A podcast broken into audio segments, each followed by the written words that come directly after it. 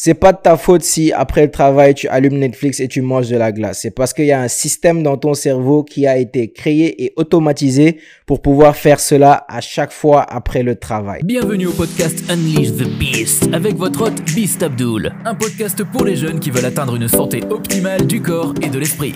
Bonjour et bienvenue à un autre épisode du podcast Unleash the Beast. Aujourd'hui, nous allons nous intéresser aux habitudes. Donc, comment est-ce qu'on forme de nouvelles habitudes et comment est-ce que le cerveau euh, forme de nouvelles habitudes? Donc, c'est vraiment important de connaître le processus par lequel notre cerveau donc parvient à rendre certaines actions habituelles afin qu'on puisse les changer.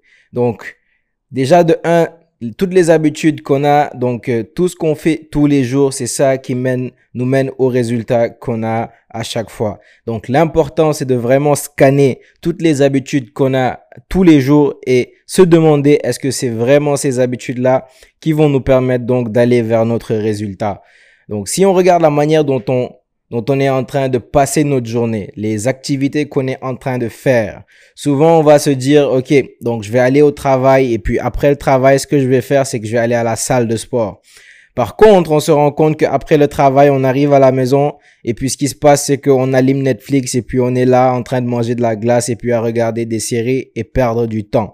Euh, on remet ça au lendemain, donc on se dit que le lendemain, là, on va tout changer, on va aller à la salle de sport et puis la même chose se reproduit. Ben, c'est pas toujours facile de changer ses habitudes, c'est sûr, parce qu'il y a un complexe, donc il y a un système complexe qui se passe dans le cerveau qu'il faut comprendre afin de pouvoir changer les habitudes. Alright, donc si par exemple tu, ça fait un moment que tu procrastines d'aller à la salle de sport, ça fait un moment que tu procrastines de changer tes habitudes alimentaires, c'est certainement parce que tu as train de vie ou bien certaines habitudes qui sont ancrées dans ton quotidien qui font que tu n'arrives pas à donc euh, tenir tes promesses. Donc, on va regarder un peu comment ça, ça se passe dans le cerveau. Donc, on voit déjà que c'est très important de le comprendre parce que tout ce qu'on va avoir dans la vie, donc tous, tous les résultats qu'on est en train de chercher, c'est les activités que l'on fait chaque jour qui vont nous mener vers ces résultats-là. Donc, une fois que on sait que les activités que l'on fait chaque jour, les habitudes qu'on a, ce ne sont pas des habitudes qui vont nous mener vers ce que l'on veut.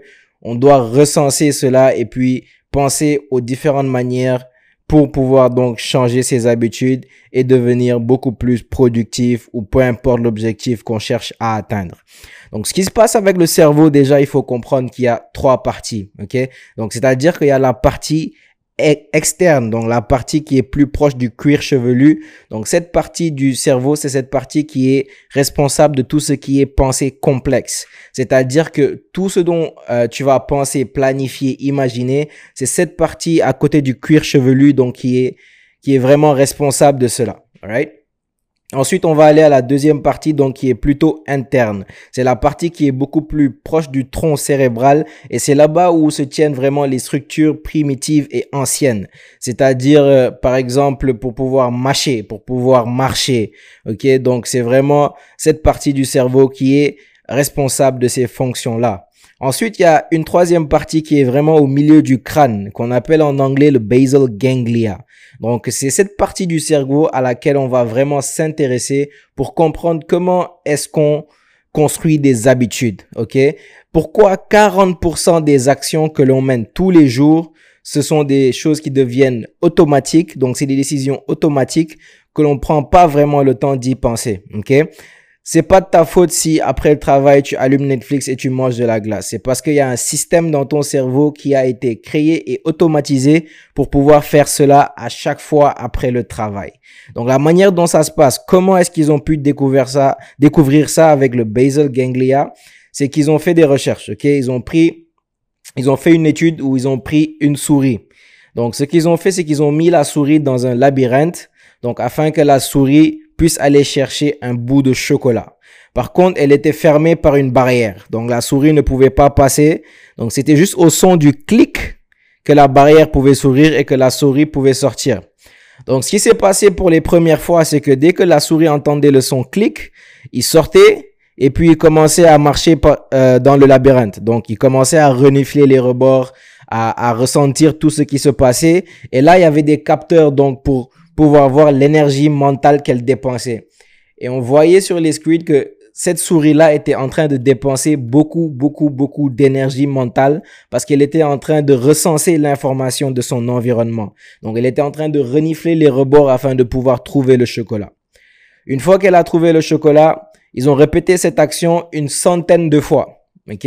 Donc, ce qui s'est passé plus tard après, c'est que lorsque le son clic apparaissait, la souris allait très rapidement dans le labyrinthe, très, très rapidement, et pouvait prendre le chocolat. OK? Donc, et là, lorsqu'on regardait l'énergie mentale, ce qui se passait, c'est que la souris ne dépensait plus d'énergie mentale. OK? C'est-à-dire que l'énergie mentale était très faible. C'était automatique. Donc, ça veut dire qu'après l'avoir euh, après l'avoir répété tellement de fois, ben, ce qui s'est passé, c'est que c'est devenu automatique pour la souris. Et ça, c'est grâce au basal ganglia qui se retrouve aussi dans le cerveau humain.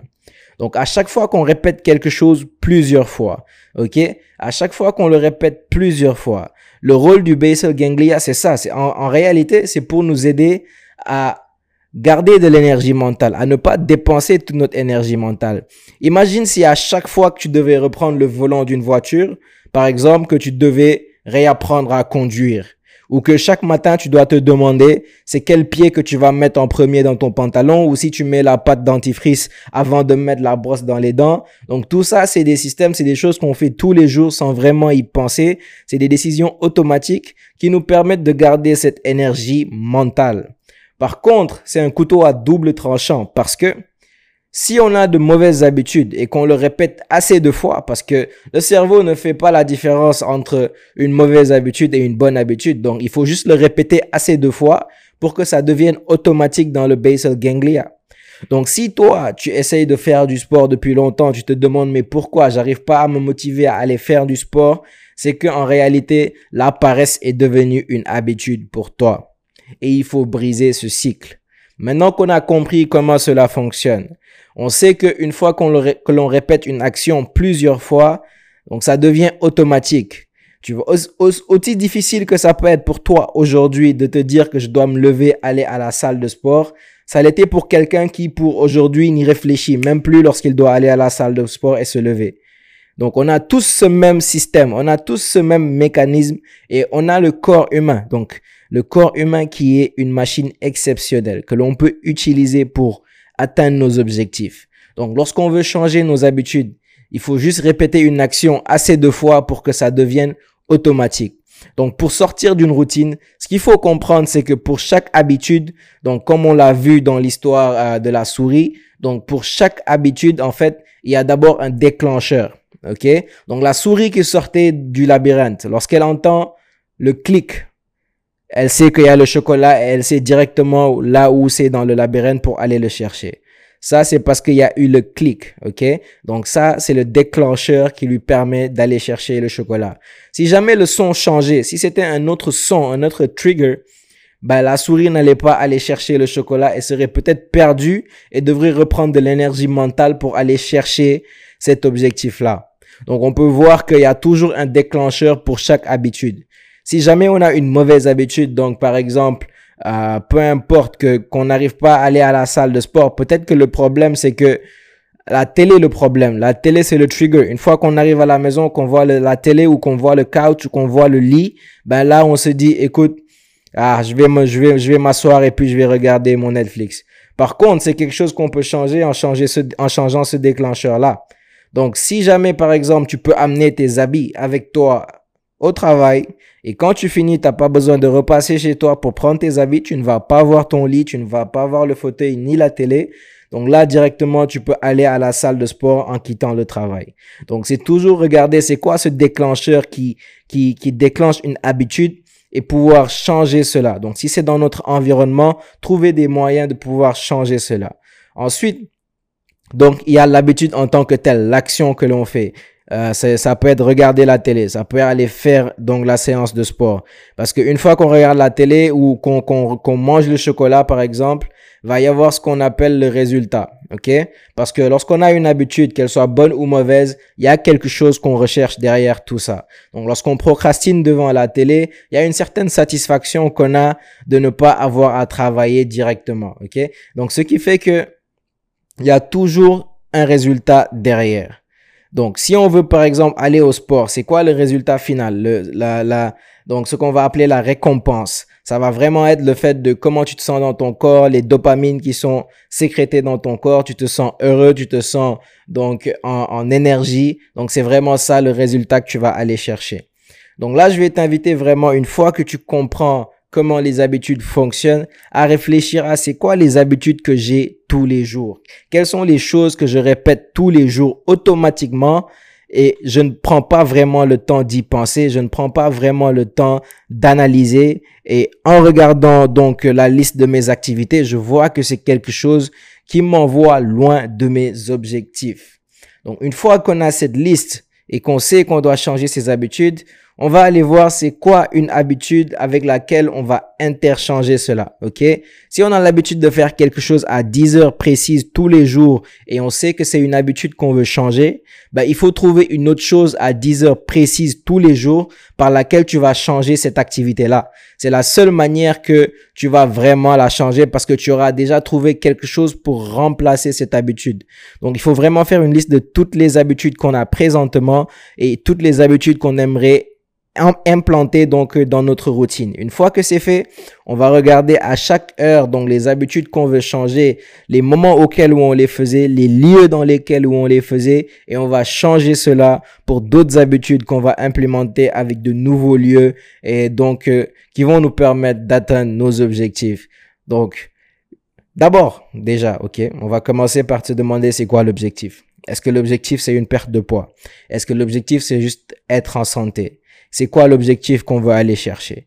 Une fois qu'on a cet objectif, regardons c'est quoi les activités et les habitudes qui vont nous amener vers cet objectif-là.